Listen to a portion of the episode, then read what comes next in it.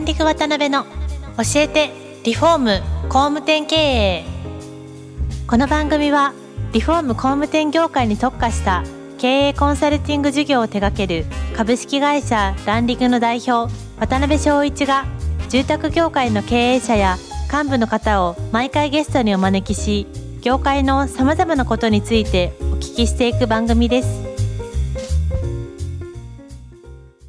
はい、今週も始まりました。ランディング渡辺の教えてリフォーム工務店経営、えー、100、あ、失礼しました。えっと、275回目、えーはいパーソナリティの渡辺です。回数を 間違ってしまいました。今日もあの、リアルターソリューションズの内山社長に、えーお越しいただいてます。よろしくお願いしまお願いす。します。前回も自己紹介の時にコンサルタングとか言ってしまいまして、はい失礼しました。え大丈夫です。回数間違いすぎでしょ。すみません。はい。初めて間違え視聴者の気持ちを代弁しておきます。はい、ありがとうございます。前回あの2社目の会社さんの中で、まああの営業とか店長とかご苦労されながら、まあどちらかと支援される側に回っていかれたみたいなお話をお聞きしたんですが、はいまあそういったこうノウハウとか活動をまあ外部化というか、まあ会社化外部にされたきっかけとか経緯みたいなところから、はい。きっかけはですね、本当にその社内の教育がうまいこと言ってきて、新卒1年目の子らでも半年1年経つと、まあ、ある意味戦力になってくるっていうのを、うんうん。まあ、いろんなこう全国のつながりがたくさんある会社だったので、はい。あの、聞きつけた方が、あの、ぜひうちでもやってくださいよ、みたいなことがきっかけで、なるほど。えーま、全くそんなことを想定しなかったんですけど、じゃあその声に答えさせていただくっていう形で、うん。あの、ポツポツとお話を受けて、あの、実際にさせてもらったっていうのがきっかけですね。それ外部化したの2010年ぐらいですよね。そうですね。でも10年からしばらくは内製化だったので、あー外に出だしたっていうのは本当に8年とかうん7年ぐらい前ですかね。はい。ですけどそれでももう78年経ったれてるんですね独立そうですね。はい。またその時はあの役員っていう形で、まああの専務っていうポジショニングいただいたので、なるほどまあそもそも僕しかスタッフはいなかったので、その時は。まだ会社っていう感じではなかったですけどうね。んなるほどね。初めてやっぱりこうご苦労されましたか？そうですね、はい。社内でやる分にはうん。共通言語があってやりやすかったのもあるんですけど、そもそもの文化が違ったりとか、うん。その事業に対する考え方とか、そのなんつうか営業スタンスの違いっていうのを把握しながらうん。自分たちの特性っていうかノウハウをまあある意味注入してうん。いくようなあの形になると思うので、はい。そういう意味で言うと、なんかそこにちょっとズレがあると、うん。あの思ったことが正しく伝わらないとかなんていうんですかね、まあ、いろんなタイプの方がいらっしゃるので、いろんな言い方で本来は伝えないといけないんでしょうけど、まあ、その時の自分で言ったらまだ、まあ、要は言語の数も少なかったと思うので、に、うん。まあ、伝わりきってないみたいな失敗も、あの、たくさんさせていただいたかなと思いますね。なるほどね、うん。それこそ初めにまあ役員として会社を設立されて、まああの初めて会社を経営するっていう立場にはい。なられて、まあいろいろご苦労されたり悩まれたりってあると思うんですけどそういう意味でこう本当設立当初苦しまれたこととか悩まれたことって。実はね、なんか役員はいただいてたんですけど、うん経営業務に携わってたかっていうと、実はそこは任せっきりみたいなところもありまして、あの、正直自分が代表になって4年半ぐらいなんですけど、その前後1年ぐらい、だからまあ、それぐらいからちゃんと勉強してとか、理解をするようになって、あの、把握をするようになって、関与するようになったっていうところがあるので、うん。あの、本当にそういう意味で言ったらまだまだ、あの、経営者としては新米うん。かなと思いますね。うことですよね。はい。ああなるほどね。でまあそこで本当に設立してからで数えるとまあ11年目、はい。12年目そうですね。はい。っていう会社になると思うんですけど今あれですよね。本当全国たくさんの住宅会社さんとかのはい。ご指導されていらっしゃると思うんですけど、はい。まあ今どうなんですか？具体的にどんな属性のどんなクライアントさんに、はい。まあどんな感じで喜んでいただいてるみたいな。今多いのは、あの、もともと建築会社さん、建築事業を持たれてる会社さんで、新しく不動産事業を立ち上げたいっていう立ち上げの支援をさせてもらう会社さんとか、はい。あとはもう既存で住宅会社、工務店問わずですけど、うんうんうん。まあ反響というか、ある程度の集客があって、うん。お客様と、まあ、お会いできてるんだけど、まあ受注が伸びてないとか、うん。あの、契約率が悪い。みたいなところの会社さんから、うんえっ、と、相談をいただいてう、ん営業支援をさせてもらうっていうことが、まあ、大きく分けると、あの、多い依頼にはなりますね。なるほどね。本当下は九州から上は北海道まで。そうですね。まあ、ちょっと今、北海道は、あの、いらっしゃらないですけど、うんはい。あの、東北から、はい、九州の方までは、はい、ありますね。なるほどね。でまあいろいろこう授業内容もそうでしょうしいろんなことを紆余曲折ねされながら今十何年やられてると思うんですけど、はい。なんかこの方向性でいいんやみたいな感じで確信を持てたはい。なんかこうきっかけとかなんかその出来事みたいなのとかそういうのってありましたか？まあでも一番大きいのはやっぱりクライアントさんで、うん。あのご指導させてもらって、うん。そこの会社さんがうまく事業に軌道に乗っていただくというか成果を出していただいた時に、うん。あやっぱやってきたことは間違いないんだなっていうのはすぐ結構思えました。はい。なるほどね。でまあなんとなくの自信はずっとあったんですけど、うん。まあ何分自分たちではやってたけど、うん。やってもらったことはそんなになかったのでそれをまあある意味こう武器として提供したところ、やっぱりそれをうまく使っていただけるとすごく嬉しいなっていうのとあやっぱこれでよかったんだなっていう自信にはなりましたね。なるほどね、はい、結構まあ旗から見てると大変なことをしっかりねやられてるなっていう。そうですね。もっとだから、あの楽なパターンを選ぶこともできたかもしれないですけど、うん。まあなんかこうよく言うんですけど再現性があるかないかっていうところは自分たちでも大事にしてるところなので、やっぱりこうね机上の空論で勝負するんじゃなくて自分たちがやってきたこととか実際今クライアントさんにやっていただいてうまくいってることっていうのを随時ね提供できるサービスにしたいなとは思ってるので。なるほどね、まあ、それが傍から見るとうん。大変そうだなとかっては本当によく言われるんですけど 自分たちからすると逆に言うとそのパターン以外でうん。うん。うん。あのお金をいただいてなんかこうん。うやってもないことを売るっていうことはなかなか難しいなっていうのはあるのでなるほどあのねまあなんていうんですかね。やり大変そうに見えて実は自分たちがそれはその武器しか持ってないというか、うん。はい。逆にそれを求めてるっていう部分もあるんでしょうね、あのうんご自身がそういうこうね。そうですね、うん。それがコンサル嫌いのきっかけですよ。だか なるほど。ら本当に。なんかね本当コンサル嫌いで有名なあの内山さんですけど。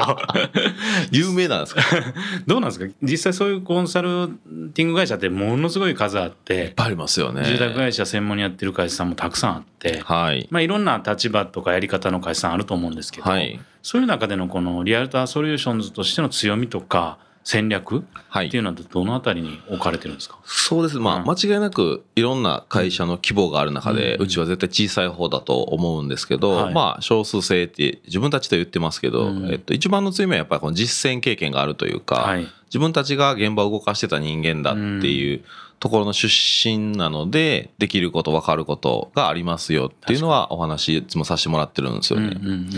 で自分がそのサービスとしてあの受け手側に立っていた時に何ですかね言葉悪いですけどお前がやってみろやって思うことがすごく感じたことがあるはい。経験があって、確かに。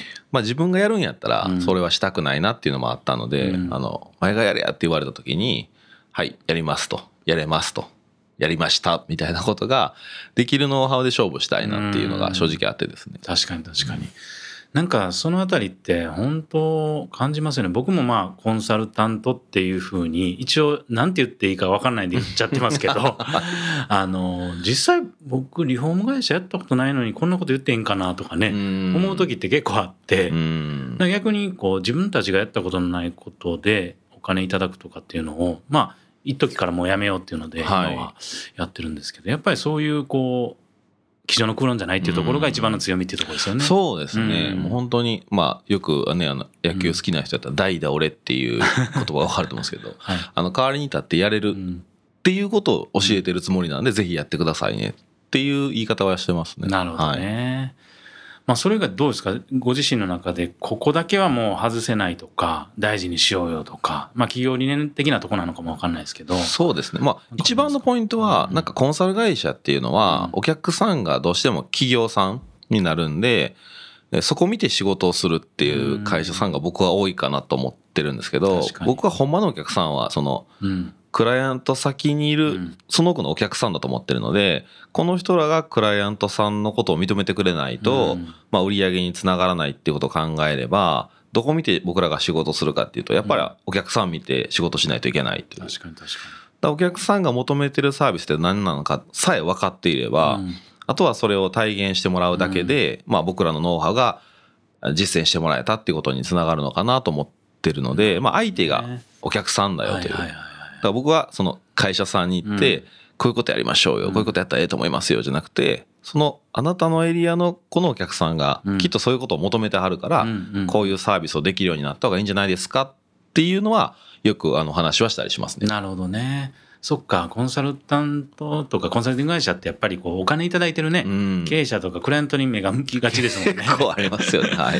えーそれはあれですか？やっぱりぶつかったりとか場合によってはこれはちょっとちゃんと違いますよとかそういうこともよくあるんですかなので、だから、うん。お受けするかしないかっていう、うん。まあ、そんな依頼をいただく側なんですけど、はいはい。僕らはこういうことが正しいと思ってると。それは自分たちが正しいと思ってるんじゃなくて、お客さんからそういうことをやって評価を得てる会社さんがあるから、うん。このビジネスモデルが正しいと思ってるから、はい。これをしたいと言ってうん。いただけるんであれば、ぜひ僕らも尽力させていただきたいですと。ただ、これがちょっとでも違うとかうん。なると、多分導入したところでやりきっていただけなかったりとかすると、結局ほら、お金をいただいてる分、僕らの責任にもなってしまうのでこれが、まあ、やりたいって思わなかったらうん。やめときましょうみたいな感じでう、ん。あ本当にこう一発目のところで終わるっていうのもありますね。なるほどね、はい。だからお受けしないうん。っていうパターン。まあ、それはもちろん選んでいただくんですけど、はいはいはい。あのこういうことをやっていくんで、まあ、僕らも頑張りますけど、うん。あなたたちも頑張ってくださいよっていうのは、なんかこう、まあ、ある意味フェアだと思ってるので、なるほどね。あのそこが合点がいかない会社さんは、うん。あの、お仕事につながらないっていうケースは、あの、正直あったりします、なるほどね。あれですかさっきおっしゃったそのお客さんの先のお客さんを見ようよっていう話っていうのはやっぱり前者的には一番大事にされてるようなところそうですね。はい。なるほど。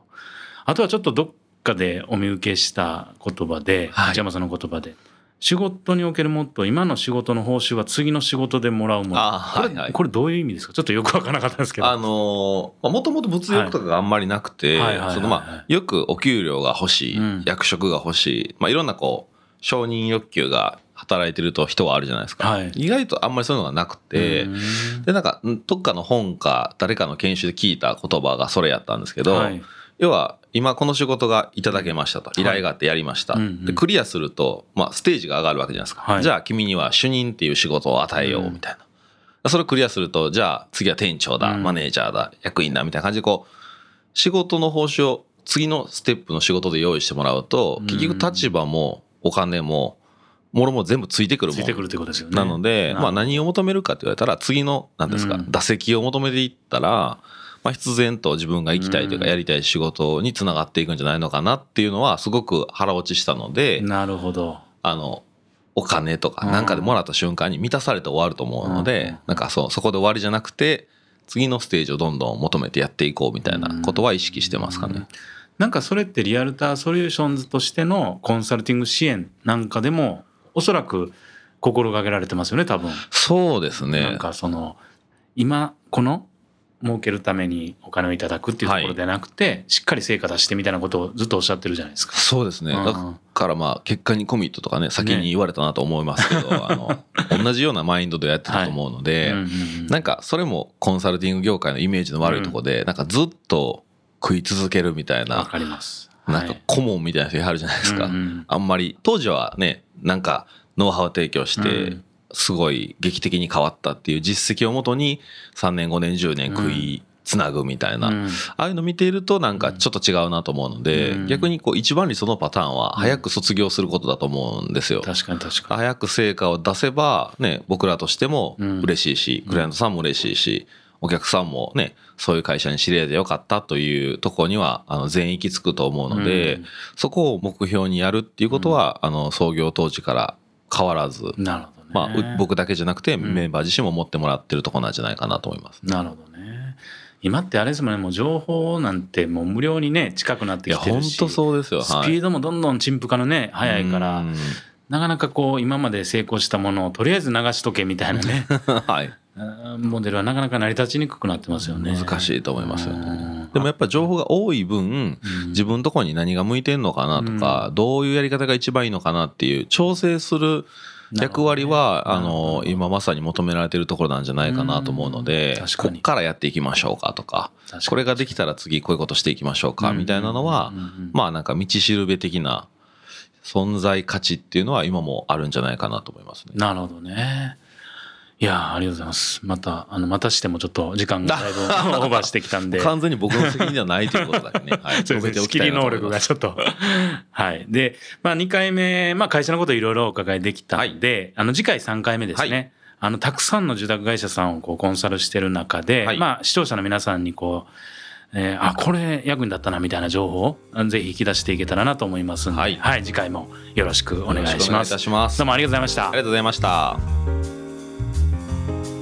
今回もランディング渡辺の教えてリフォーム工務店経営をお聞きいただきありがとうございました。番組では渡辺や住宅業界の経営者幹部の方へのご質問を募集しています。ウェブサイトランディングにあるお問い合わせフォームよりお申し込みください。お待ちしています。